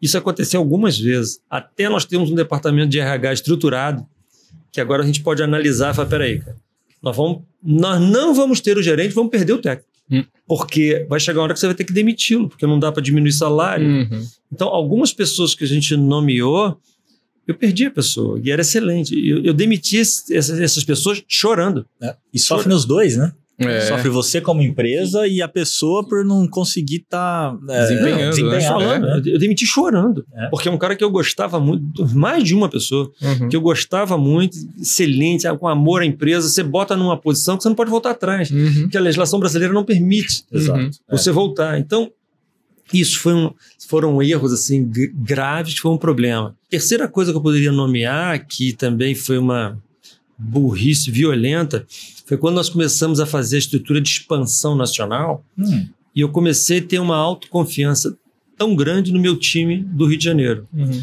Então, por exemplo, fomos montar ba as bases do Sul, Curitiba, Florianópolis e Porto Alegre. Uhum. Eu peguei minha elite do Rio de Janeiro, que já eram líderes, comandantes, pessoas top de linha, mandei para lá. Foram destruídos no Sul. Porque Hoje a gente tem a maturidade de compreender que cada região tem um DNA próprio, uhum. tem um jeito de ser. Hoje, por exemplo, eu costumo falar que o gerente de Porto Alegre ele tem que falar leite quente. ele não pode falar leite quente, igual nós falamos lá no Rio de Janeiro. Sim. Porque quando você chega com certas linguagens, você não passa credibilidade, a pessoa não entende direito, ela não confia em você. Uhum. E não tem nada a ver com você ser bom profissional ou mal. Não. É, entendeu? Então você tem que estar ajustado. Isso foi um problema. Um dos gerentes, que eu não cheguei a demiti-lo, mas ele foi para Curitiba, é muito bom no Rio de Janeiro, foi para Curitiba, performance horrorosa. E eu fiquei na dúvida, não é possível, cara, que ele não tá se dando bem, porque no Rio, cara, pô, não pode, Uhum. cara. Aí tiramos ele de Curitiba e botamos para Goiânia. Aí ele melhorou um pouco mais. Peraí, Goiânia ele Uhum. foi um pouco melhor, mas ainda não tá legal. Tiramos ele de Goiânia, botei ele em Belém. Arrebentou, Olha que legal. arrebentou. Em Belém ele tá lá, sei lá, mais de 10 anos, top de linha. Mas por quê? A imagem dele, o jeito que ele fala, como ele se comunica. Ele é um cara que gosta de toque, ele abraça Uhum. cliente, dá beijo. Uhum. Aham. Ele chegava lá em Curitiba e queria dar beijo no cliente. E, e o curitibano, ele é, é diferente, ele, é- ele tem uma forma de lidar com o prestador de serviço que não é tão, tão colado. Uhum. E ele não entendia isso, ele queria ser como ele era. Só que lá em Belém isso tem tudo a ver. Uhum. Então, é, é muito importante a gente entender que quando você comete uma falha, você tem que achar rapidamente uma solução. Eu falo lá na empresa que eu não me incomodo que alguém erre, desde que ele esteja tentando acertar. Uhum. Eu não posso aceitar que ele erre a mesma coisa várias vezes. Aí não. Mas ele tentando acertar e você percebendo rápido, por isso que os indicadores de performance são importantes. Hum. Sim. Quando você tem indicadores de performance, está notando rapidamente que aquela coisa não está funcionando. Uhum. E tem que tomar uma determinada decisão muito rapidamente. Então, os erros, eles fazem parte do processo evolutivo. Então, não me incomodo quando a gente cometeu uma falha. A gente, isso, isso ajuda a gente a criar o próximo ciclo de, de amadurecimento da companhia. Perfeito. E muitas e muitas decisões erradas que nós tomamos, muitas deram prejuízo na empresa, outras perderam velocidade. Às vezes nós tomamos decisões de, ah, vamos nessa linha. Me lembro quando a gente, por exemplo, tá, surgiu o Windows, Hum. nós estávamos decidindo que linguagem nós íamos desenvolver. Desenvolver. Sim, sim. Não, Era uma dúvida violenta. Dilemas. Que banco de dados você vai usar? Uhum. O que, que será que vai ficar no mercado? Aí decidimos para usar uma linguagem que deu certo, o Delphi naquela época, mas escolhemos trabalhar com um banco de dados Paradox, que se mostrou um fracasso Uhum. anos depois. Uns três anos depois, nós tivemos que trocar tudo, Uhum. porque ele não conseguia suportar vol grandes volumes de dados. Uhum. Mas naquele momento que o Windows estava surgindo, não tinha literatura mundial falando sobre isso. Uhum. Sim. Nós erramos e percebemos uns três anos depois, com dor, porque era cliente reclamando, que Uhum. o banco de dados não segurava, caía o banco de dados de vez em quando. Então, são decisões que às vezes são muito difíceis e que você olhando hoje pelo retrovisor é fácil de entender. Agora, quando você está dentro do contexto, que você não tem informações, Uhum. esse caso do banco de dados, por exemplo, não tínhamos informações, cara. Hoje, ah, como é que se fizeram isso? Fizemos isso que a gente estava no meio da guerra, meu amigo. No meio da guerra, tudo nascendo novo, não tinha certeza de nada. Você tinha que fazer. Você vai ficar, acho que, 10 anos esperando alguém decidir? Não, não, parte. É melhor fazer do que não fazer. Como é que você falou? Na melhor dúvida- fazer. na dúvida fa- vai, né? faz. Na dúvida faz. É isso. Legal. Muito bom. Vladimir, agora, a Alterdata está com quantas pessoas hoje? 2.400. 2.400. E como é que você faz para gerir o seu tempo? Porque liderar uma empresa desse tamanho não é, não é trivial. É, né? puxa. E É. como, como é que você se policia? Como é que você se organiza? Compartilha com a gente. É, primeiro que eu, eu sou muito disciplinado desde criança, né? Tá. Desde criança eu sou muito organizado. Se você olhar minha mesa de trabalho, ela é sempre limpa. Uhum. Se você for na minha casa, minhas cuecas são todas arrumadinhas na gaveta do que eu arrumo. Uhum. Então é, é sempre muito. Eu, eu tenho uma forma de pensar que as coisas têm que estar muito fácil. Se eu tiver que garimpar muito, não está legal. Meu Tá. e-mail, por exemplo, ele está separado por assunto. Então, Hum. quando os e-mails vão entrando, se é e-mail interno da Alterdata, ele vai para uma pasta, se é cliente, ele vai para outra. Eu leio primeiro um, depois eu leio o outro. Eu tenho uma disciplina por ir fazendo as coisas. Agenda, eu controlo os horários da agenda. Uma reunião, por exemplo, que está definida lá na minha agenda, que vai demorar uma hora, o assunto é meio complexo, faltou 10 minutos, eu falo para o time, ó, tem que acabar essa reunião três da tarde. Hein? Ah, mas o assunto não acabou. Vocês planejaram errado. Tivessem colocado duas horas de reunião. Nós vamos acabar essa hora e você agende outra. Ou então acelera. É- é- Essa maneira de você controlar o tempo vai ajudando a você ter mecanismos de você saber melhor o que você deve fazer com prioridade ou não prioridade. A outra coisa que eu faço muito é observar os grandes consumidores de tempo, se são coisas que são possíveis de delegar para outros. Hum. Então, às vezes, por exemplo, a empresa está crescendo e eu estou envolvido em algo, que é algo novo, por exemplo. Beleza, algo novo, eu, eu entendo que é importante o meu papel nessa fase. Só que eu não posso fazer aquilo a vida inteira. Então, quando chega, chega um determinado momento que eu falo, peraí, outra pessoa tem que fazer isso. E como é que você faz essa transferência? Então, Uhum. você entender perfeitamente delegações de tarefa é muito importante para alocação de tempo. Uhum. Vou dar um exemplo concreto para a gente entender essa linha de raciocínio. Há uns anos atrás, nós tínhamos uma gerente comercial nova lá no Alterdata e ela entrava na minha sala umas 10 vezes por dia, me pedindo autorizações de algumas coisas. Tá. Vladimir, estão vendendo aqui, esse cliente aqui tá, quer um desconto tal, esse quer pagar em tantas vezes, esse quer não sei o quê. E eu pode esse, não pode aquele, pode esse, não pode aquele. Chegou uma hora que eu falei, eu falei para ela assim, olha, eu queria fazer uma mudança nesse processo. Falei, como assim? Eu quero que quando você trouxer os problemas para mim, você traga já com três hipóteses e eu quero que você já traga qual que você acredita que é a melhor. Primeira coisa que foi feita é isso. Aí ela passou a fazer. Olha, o cliente quer isso, eu acho que pode fazer assim, assim, assim, mas eu acredito que eu faria essa decisão. Quando ela acertava, eu falei, beleza, é isso mesmo. Quando ela errava, eu falei, não, não. Você não está vendo que esse cliente está distante, nós vamos atender ele a 500 quilômetros, ele vai dar um custo maior e não sei o quê. Não pode fazer isso, nesse caso. Ah, então tá.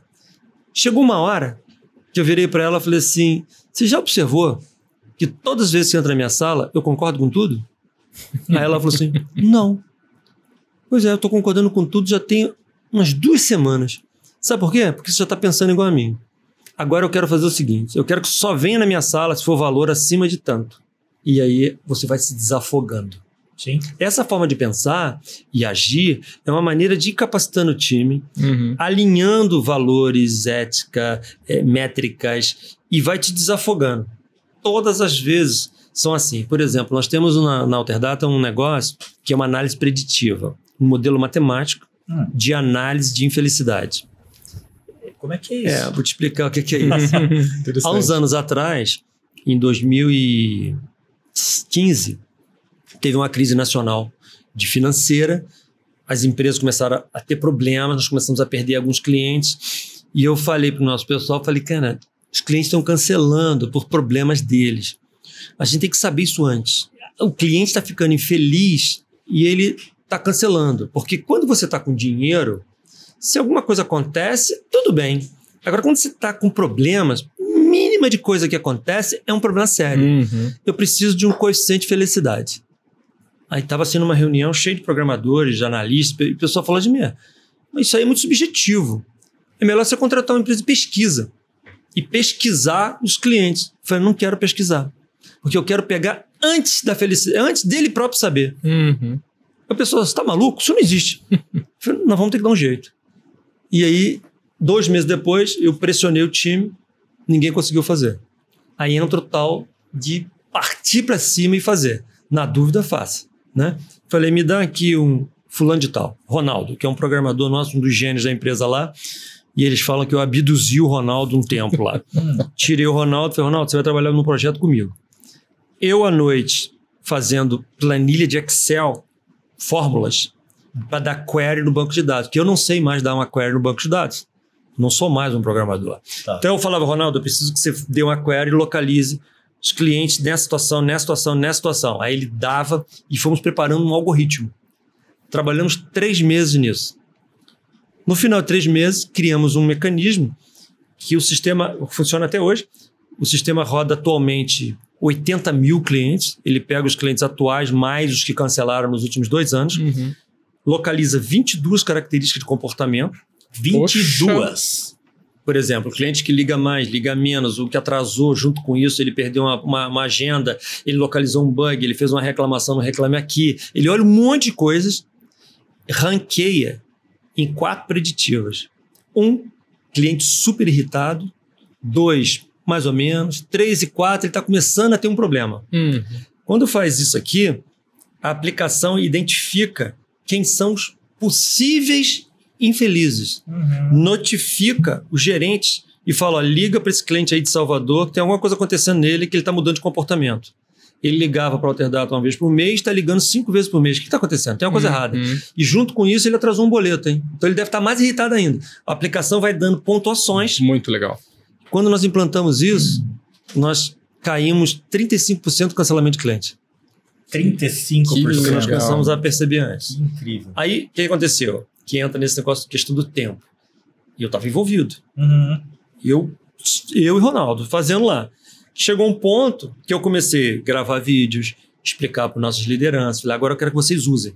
Vocês vão usar isso assim, assim, monitoramento sistemático. Uhum. Olhava todo dia. Como é que você analisou isso? Como é que chegou? Não, não, olha só. Aqui tem 30 colunas. Olha essa coluna aqui que está acontecendo. Olha essa aqui. Liga para o cliente agora. Essa aqui não. Tal, tal. Hoje, sabe o que eu faço nisso? Nada. Porque eles já fazem tudo sozinhos. E isso tudo foi integrado às nossas estruturas dos outros produtos. Uhum. Então, por exemplo, quando o cliente hoje entra no chat para conversar com o suporte, o chat consulta a preditiva e olha o nível de felicidade e atribui coisas ou não coisas. Joga, por exemplo, ele ser atendido, o cara que está mais irritado, e joga para ser atendido com os técnicos de sênior automaticamente. Uhum. Tudo automático. Isso faz com que, fez com que a empresa mudasse todo o processo de relacionamento com os clientes. Genial. Muito Mas legal. eu me envolvo, depois eu passo. Uhum. Me envolvo, depois eu passo. Para ir me liberando, para eu estar tá solto para outras coisas. Boa. Esse tipo de encontro, por exemplo, aqui, a gente tem um relacionamento muito bom, eu gosto de fazer. Só que eu tenho que ter tempo para estar tá aqui. Uhum. Se eu não tivesse, se eu tivesse todo enrolado lá com as minhas coisas diárias, eu não conseguiria estar tá aqui passando uma mensagem que pode ser bacana, fortalecer a marca da empresa, divulgar. Claro, claro. Então, a gente tem que realmente ter tempo. Ser um bom administrador de tempo é muito importante hoje em dia. Perfeito. Eu tenho, sei lá, mais de 300 vídeos no YouTube. O vídeo que mais tem visualização é um que eu estou falando 40 minutos sobre gestão do tempo. Esse é um dos que mais tem visualização. Que legal. Porque é uma necessidade, né? Confesso a você, eu Boa, vi. que legal, Eu vi. que bacana. Tem um view lá, é muito meu. Isso aí é o maior do mundo hoje. É, É, É, o cara cada que- vez pior, né? Cada vez pior, É. tá incrível. É, e nós temos hoje um problema no mundo que as empresas gastam bilhões de dólares para tirar a tua atenção. É, O Facebook estuda para você ficar naquele negócio o dia inteiro, o Instagram. Se você não tiver uma disciplina de saber o que você tem que fazer com o teu próprio tempo, sim. esses agentes externos vão tirando você do teu foco, cara. Daqui a pouco você tá o dia inteiro vendo Netflix. É. Daqui a pouco É. você tá o dia inteiro no, no Instagram vendo foto de cachorro de amigo, cara. é E você não trabalha, não produz. Uhum, não produz. É verdade. E como é que você se atualiza? Dado que tem tanta informação. Uma das coisas que eu acho muito importante, uma das habilidades fortes que nós temos que ter hoje em dia, são filtros. Porque na minha época, quando eu comecei a, a estudar, a trabalhar, havia um problema para ter. Ter, palavra ter. Ter informação. Um professor da faculdade, do colégio, dava um, um trabalho de grupo. Era dificílimo. Você tinha que ir na biblioteca pública, localizar um livro. Então o problema era ter. Hoje não tem, não- esse problema não existe. Porque ter, a gente tem abundante. O problema é querer. O problema hoje é querer. Então você tem que ter filtros para querer filtrar e separar as coisas e usar as fontes que mais a gente precisa. Uhum. Eu uso a internet direto. Tá. Eu uso audiobooks, por exemplo, quando eu vou ler um, quero ler um livro. Olha o que eu faço. Quero ler um livro. Sei lá, o livro tem 300 páginas. Eu vou demorar um tempo para ler. Será que eu vou perder tempo? Será que o livro é bom? Será que faz sentido? O que, que eu faço primeiro? Eu procuro um audiobook desse livro. Uhum. Tá. A maioria eu acho.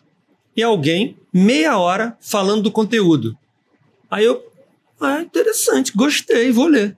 Outros eu falo assim, putz, cara, não é bem o que eu queria. Uhum. mas eu já me instruí. Uhum. Sim. Eu já sei agora o que, que aquele livro é, não sei com profundidade, mas eu já tenho uma noção, não perco meu tempo com certas coisas. É, o YouTube, por exemplo, eu uso direto. Ah, quero um conteúdo, por exemplo, eu tenho feito muitas palestras atualmente sobre metaverso Uhum. me instruir aos montes, assisti mais de, sei lá, cara, 20, 30 palestras sobre, sobre metaverso lá de fora, aqui, um, para você entender o seguinte: o que está acontecendo? O que, que é isso? Hoje, você querendo, você aprende qualquer coisa. Ah, sei lá, eu gosto de cozinhar final de semana. Eu quero aprender a fazer rã frita. Entra lá no YouTube, vai ter alguém Tá te lá. ensinando a fazer aquele negócio. Então, Exato. o que você quiser aprender hoje é possível. Então, a, a maneira de se instruir é muito mais fácil do que no Sim. passado. O problema é que são essa- essas empresas que consomem teu tempo, te puxam teu tempo para outras coisas, né? Então, sendo Fato. disciplinado, acho que a gente consegue. Tem informação abundante. Por exemplo, eu uso muitas universidades. Em Harvard tem um monte de conteúdos gratuitos Uhum. gratuitos. Cara. Você entra lá, pesquisa. As pessoas falam assim: ah, Vladimir, mas tem que falar inglês. Não tem, cara. Você copia e cola, joga no tradutor do Google, você aprende tudo, cara. Quem quer, faz. Por isso que é querer. Exato. Por isso que hoje o problema é querer. Tem que ter a motivação para querer. Porque é conteúdo abundante. O Sebrae tem em São Paulo, o Sebrae de São Paulo tem uma videoteca que deve ter para mais. Eu nem sei quantos vídeos tem lá, cara. Uhum. Não tem lá mil, dois mil, não sei. É muita coisa.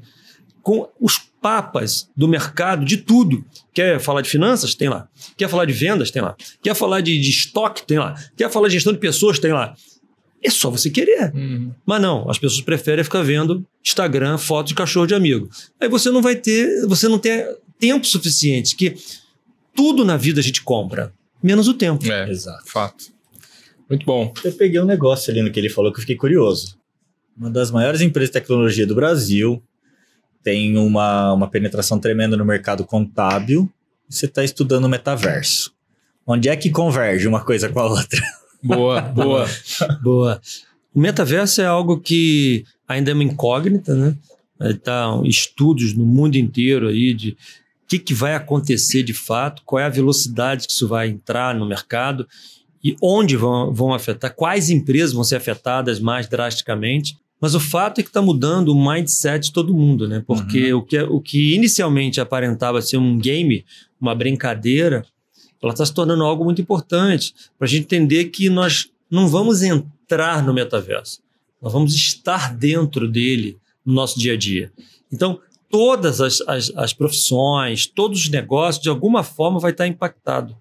Então, quando você fala que, olha, é, sei lá, esse tipo de reunião aqui, vamos imaginar que não fosse um, uma, uma palestra, uma, um, uhum. um talk, como nós estamos fazendo, mas fosse uma reunião. Isso aqui poderia estar uma mesa virtual, nossos avatares aqui, Sim. eu lá na minha empresa com óculos 3D, vocês aqui, eu olho para lá, vejo os outros, eu vejo aqui uhum. tudo em volta, como se eu estivesse nesse local. Isso muda completamente a relação de viagens, de relacionamento com clientes. Eu poderia estar apresentando coisas para clientes, demonstrações de produto de uma maneira completamente diferente que é feita hoje. A gente pode estar tendo compras de coisas no mundo virtual completamente diferente. Por exemplo, muitos dos nossos clientes são do varejo. O varejo vai vender roupa lá no metaverso. Uhum. Então, hoje, é possível você chegar, por exemplo, numa loja do Carrefour. Carrefour tem uma loja no metaverso. Você aparece, você virtual, com a mão virtual num carrinho, as, a gôndola. Você olha com o teu óculos para o lado, você estica a mão, pega um produto, aparecem as informações nutricionais voando aqui em volta. Você olha o produto assim, bota no carrinho e vai pegando. No final, você paga com seu cartão de crédito e ele entrega na sua casa. Fantástico. Ou seja, virtual entregando no mundo real. Agora, já tem lojas trabalhando o contrário.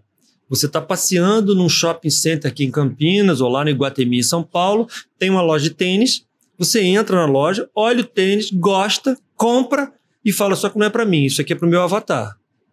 E eles plugam, aparece lá no, no metaverso para o teu avatar usar a coisa.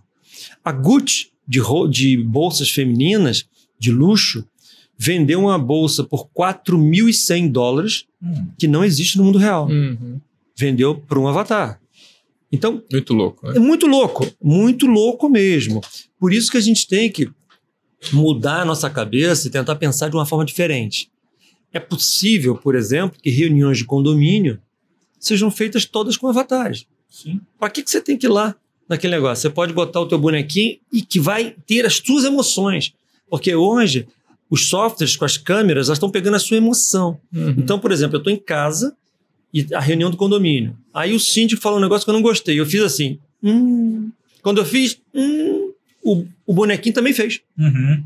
E, o, e o cara lá viu o meu avatar e falou: Putz, ele não gostou disso. Fantástico. Isso é completamente diferente de reuniões que a pessoa fecha câmera, fica só conversando por chat. Uhum. Muda tudo, é. muda tudo. Então eu acho que o, o, eu tenho estudado muito esse assunto, já tentando me antecipar a possíveis problemas e tentando orientar clientes, uhum. porque é possível que os negócios se transformem. Eu tenho, eu tenho um cliente que tem fábricas de roupa, que já está sendo exigido por um cliente dele, que é um grande magazine aqui no Brasil, uhum. que ele faça as roupas no padrão de NFT para estar tá dentro já do mundo Uau, virtual. Fantástico. É. Então ele vai vender esse blazer lá uhum. para aquela empresa, mas ele vai ter que ter uma versão em NFT para botar no, no metaverso desse cliente dele. Para vender que você vai, toca, mexe na peça e escolhe aquele determinado produto. Né? Fantástico. Né? Tá em curso aí uma nova tá. transformação, né? Tá. Muito legal. Rendeu, né? Como, normalmente o, Japa que solta rendeu, mas assim, acho que última, última pergunta que eu tenho, dado que você falou que, tá, que a Alterdata atua em diferentes segmentos, são os segmentos que a Alterdata hoje é, fornece software, fornece produtos de, de software? É uma coisa importante nesse contexto que eu falei no início bastante sobre foco, né? É. Nós queremos ser bons em algumas coisas Legal. e não médio num monte de coisas. Uhum. Né? Então, hoje, a área contábil, nós somos a maior do país. Existem em torno de 70 mil escritórios de contabilidade no Brasil, nós temos 28 mil deles, então 40 e poucos por cento de share. Nós temos software para varejo, que envolve supermercados, lojas, pet shops, lojas de moda, calçados, presentes, esse tipo de coisa. Loja de shopping em geral, tanto individual quanto franquia. Uhum. A gente tem clientes com 200, 300 lojas interconectadas, esse tipo de coisa. Nós temos uma, um RP que envolve a indústria, que envolve todo o ciclo industrial, chão de fábrica, força de vendas, vendedores na rua, com celular, esse tipo de coisa. Esse aplicativo roda em atacados, são atacadistas que recebem produtos da indústria e distribui para milhares de empresas. Então, clientes que tira 4, 5 mil notas fiscais por dia, os caminhões fazendo entregas, esse tipo de coisa. Temos uma linha focada na área imobiliária, que parece muito com o que vocês fazem, uhum. que atende a condomínios, a, a, a locações e corretagem. Sim. E temos uma linha mais recente de software para restaurante.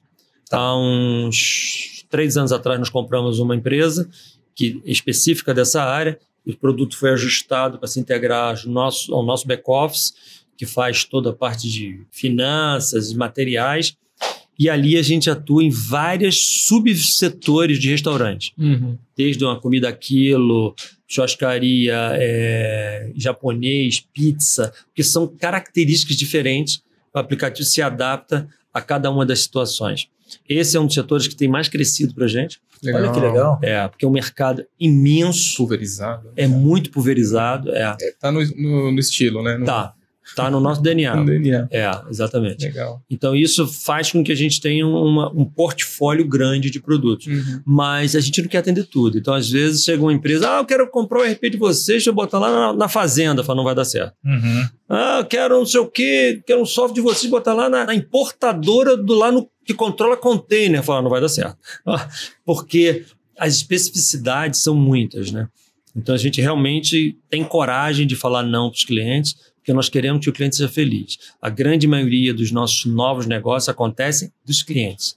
Então, se a gente tentar fazer uma venda errada, não é um bom negócio para a uhum. gente. Então, a gente fica o tempo inteiro olhando se nós vamos acertar, se o cliente vai ser feliz, vai atender a expectativa. Isso é fundamental para você ter uma empresa que cresce, é respeitada o tempo inteiro. Tá, eu vou, eu vou fazer mais perguntas, porque eu estou curioso agora, né? antes que o pessoal me pegue aqui. Mas assim, é, várias linhas de negócio. Você tem basicamente um diretor que cuida de cada uma dessas unidades de negócio? Ou tá tudo. Poxa, o marketing cuida de tudo. Como é que você faz hoje? É matricial é. ou é. Não, é o seguinte. Ela está nichada, né? Então tem um. Totalmente nichada. É, tem um diretor específico, por exemplo, da área de food, Tá. Tem um diretor específico da área de moda, uhum. por exemplo, e um específico da área contábil. Legal. Ele respira aquela área ali. Então, ele uhum. acompanha o marketing, ele acompanha o atendimento, ele ajuda na formação da, das lideranças, ele vai a eventos. Então, ele está respirando aquele setor. Transversal a eles tem os prestadores de serviço. Uhum. O marketing é um transversal. Sim. Então, o setor de marketing tem lá um número de pessoas lá, sei lá quantas pessoas tem eles prestam serviço para todas essas verticais. Sim. O jurídico é transversal. Uhum. A administração financeira é transversal. Então, tem uma diretora é, administrativa financeira que ela está acompanhando todas as verticais, mas as verticais são de produto. Uhum. Porque aí entra a especificidade de cada claro. setor, necessidades diferentes, esse tipo de coisa. Então, hoje são cinco diretores da empresa. Legal. E eu, meu sócio, na posição de presidência eu mais fazendo a parte executiva, meu sócio está mais ligado à área técnica, uhum. então ele está mais ligado à área dos produtos em si. Eu faço mais a parte externa da companhia.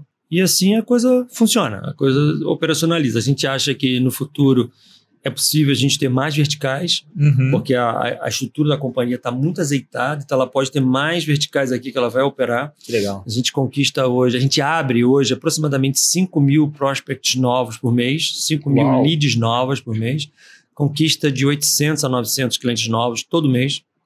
Só que a gente acha que se colocar outro produto de uma outra linha, ele explode. A gente, uhum. por exemplo, fica olhando muito o segmento escolar. Uhum. A gente não atua em escolas, uhum mas a gente acha que é um setor bacana. Então é possível que a gente no futuro compre uma empresa dessa área e nasça uma nova diretoria, uma nova uhum. vertical aqui dentro. Legal. Spoiler isso, hein? É, então, olha, pessoal da educação. Muito ah, legal. legal. E dado que você é, hoje é a quinta maior empresa de, de tecnologia, você tem algum tipo de, de ambição? Quero me tornar a primeira, a maior ou coisa do tipo? Não me parece, mas tem? Não, não, não, A gente não tem ambição de ser a maior, uhum. mas a gente acha que pode crescer muito, né? Sim. A gente acha que com o modelo de negócio que a gente tem, dá para triplicar a empresa. Poxa, é, que legal. A gente, acha, a gente acha, porque com a curva de crescimento que a gente está tendo, triplicar a empresa é muito possível. Uhum. E algumas conversas estão acontecendo de processo de M&A, então porque pode acelerar algumas coisas, mas o mercado brasileiro ele é ótimo ele é um mercado em amadurecimento. É um mercado difícil pelos problemas do Brasil, Hum. mas ele é grande em oportunidades. Sim. O que precisa é a gente ter muita vontade de trabalhar. Né? Então, Uhum. ninguém ganha dinheiro fácil, não- nenhuma empresa chega a um tamanho ficando em casa vendo televisão. Não, você tem que trabalhar, tem que se instruir o tempo inteiro. Mas o mercado brasileiro é ótimo. Eu acredito no Brasil, continuo investindo. Então, acho que a gente tem condições de crescer muito ainda aqui no país. Boa. Muito bom. Muito Rendeu. bom, hein? Rendeu, rendeu. O ja- O japonês que acaba com o negócio aqui.